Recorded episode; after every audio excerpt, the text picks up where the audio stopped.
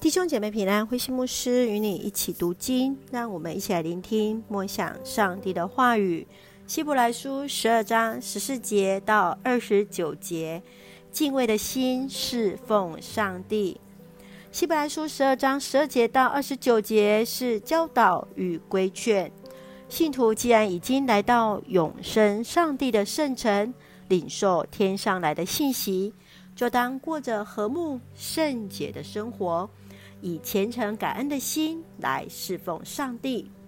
新约中的基督徒不像在过去西奈山的以色列百姓，来经历的火焰与风暴，无法直接亲近上帝，只能听见上帝说话的声音。今天的基督徒可以直接亲近上帝，是因为人们可以借着大祭司耶稣所献上的祭物，而得到了赦免。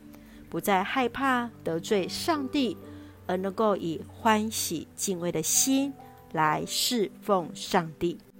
让我们一起来看这段经文与默想，请我们一起来看十二章二十五节：你们要谨慎，不要拒绝那向你们说话的，因为拒绝那在地上把神圣信息传给他们的，尚且不能陶醉。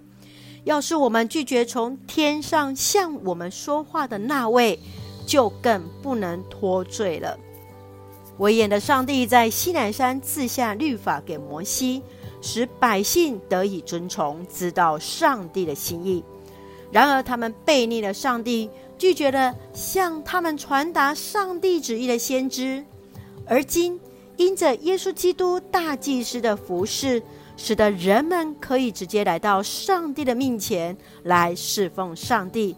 也得当以谨慎，按着上帝所喜悦、虔诚敬畏的心来侍奉他，得以来到永活上帝的城。亲爱的弟兄姐妹，对你而言，旧约和新约中的上帝有何不同呢？你如何以虔诚敬畏的心来服侍上帝？愿主恩待来。帮助我们明白主的心意，以虔诚敬畏的心来服侍主。让我们一起用希伯来书十二章二十八节作为我们的金句。